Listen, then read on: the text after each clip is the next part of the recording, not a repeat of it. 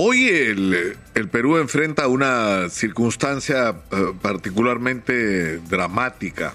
Y, no me refiero solamente al, agobio del, coronavirus que por alguna razón milagrosa eh, no ha desatado aún la tercera ola en, en, el Perú. Antes de ayer han muerto en todo el país 10 personas, que es una de las cifras más bajas de los últimos tiempos. Sin embargo, hay un leve crecimiento, sobre todo en algunas regiones de los, de los casos, pero esto lo que significa es que esta combinación entre la inmunización producida por el contagio masivo, eh, que nos fue ocultado durante el gobierno de Martín Vizcarra, porque ahora resulta que murieron más de 200 mil personas y no las cifras que el señor Martín Vizcarra nos daba sobre lo que estaba pasando, porque estaba pasando algo mucho peor.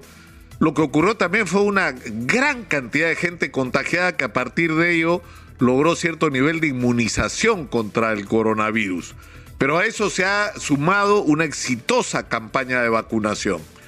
Entonces esto ha permitido levantar una barrera que hasta ahora está funcionando y que permite que la economía empiece a restablecerse de una manera, o la actividad económica a restablecerse de una manera plena.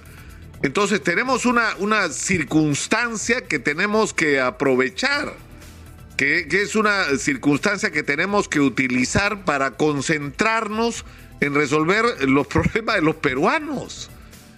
Porque fíjense ustedes, estamos por terminar el año eh, y, lo principal de la agenda de los políticos, que lamentablemente es la agenda de los medios, ¿ah?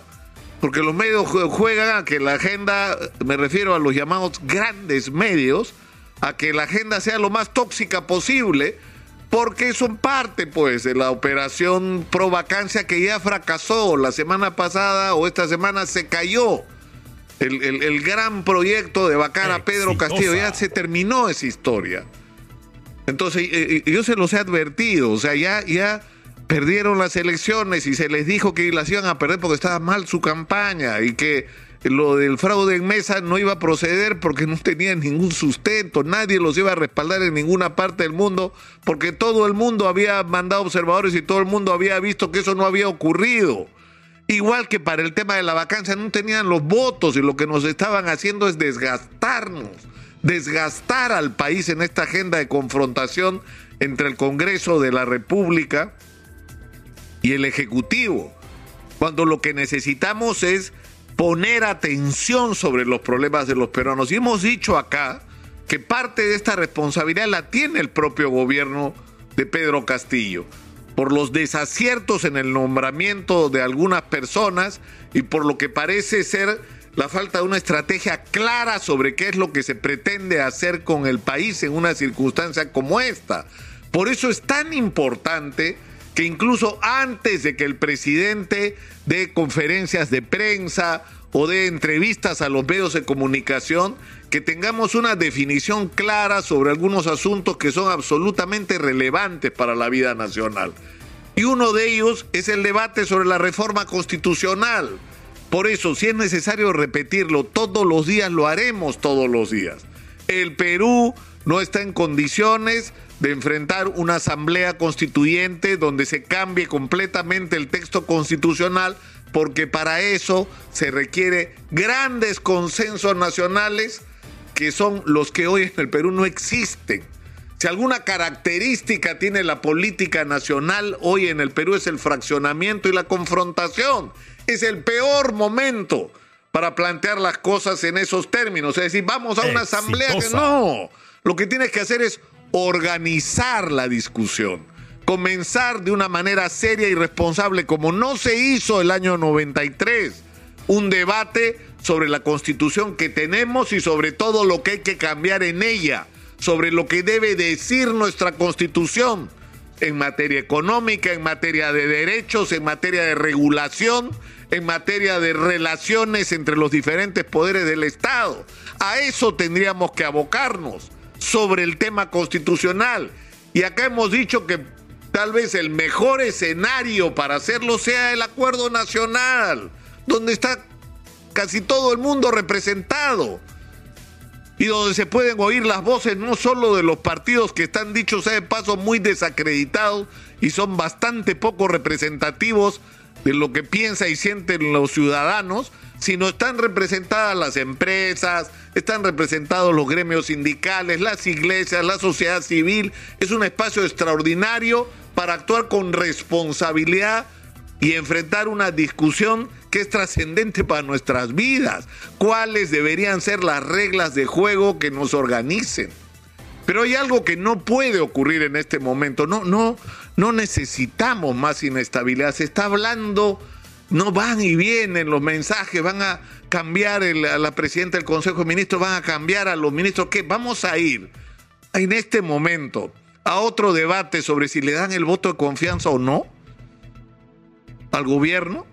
Es decir, eso es lo que corresponde ahora, ya terminó el debate por la vacancia, entonces entramos al debate sobre el nuevo gabinete y el voto de confianza para el nuevo gabinete. ¿Y en qué momento, por Dios, nos vamos a dedicar a resolver los problemas de los peruanos? ¿En qué momento? ¿No debería ser ahora? O sea, es urgente resolver el tema del gas. Es urgente y la solución está a la mano, ¿ah? Solamente hay que escuchar a los técnicos y las cosas que están proponiendo con respecto a la masificación del gas natural. O el tema de la situación de los deudores financieros, que es agobiante. ¿No? O el tema de la reactivación económica y cómo vamos a hacer para que los recursos que se destinen a los municipios y a las regiones sean utilizados realmente en resolver los problemas de la gente y que no nos pase otra vez que nos roben el dinero como ya nos ha pasado en una articulación en la que hay que decir están metidos también funcionarios ministeriales, porque no es solo una responsabilidad de los municipios y los gobiernos regionales. Es decir, ¿en qué momento nos vamos a ocupar de la crisis de inseguridad ciudadana que vivimos? Eh, de, de, eso es de lo que deberíamos estar hablando. O sea, no, el país no está, y eso lo tiene que entender el profesor Pedro Castillo, para seguir en esta saturación de confrontación política. Es decir, ahora resulta que hay gente que quiere, ah, ya, hay que cambiar el gabinete. Seguramente hay que hacer ajustes en el gabinete, pero en su momento, con tiempo, con consenso, no cometiendo errores de poner nuevamente a personas en el gabinete que lo único que provocan es confrontación, que le dan de comer a los enemigos del gobierno, que le dan argumentos a los enemigos del gobierno. O sea, este es el momento de, del consenso y de la urgencia de que nuestros políticos se ocupen, insisto, en los problemas de las personas. O sea, yo, o sea, yo creo que si digo que yo estoy harto y mi chamba es eh, informar y, ¿no? Y contarles a ustedes lo que está pasando y a mí me satura que estemos en esto y que no nos ocupemos de los problemas de la gente porque tenemos por este lado el mensaje de los políticos que están en cualquier cosa, menos en los problemas de este lado que nosotros sí escuchamos, que son los problemas de las personas, de los ciudadanos. Por Dios, ya, ¿no? Párenla, párenla, señores políticos. Y presidente recibe el mensaje. Vamos a entrar otra vez en una discusión sobre que se cambió el gabinete. Entonces vamos al voto de confianza. ¿Le dan o no le dan el voto de confianza? ¿Hasta cuándo? ¿Hasta cuándo vamos a estar en esto? ¿Hasta cuándo? Yo creo que ha llegado el momento de marcar eh, eh, y, el presidente tiene que tomar las decisiones que corresponden, ¿no? Por favor. En fin, en fin.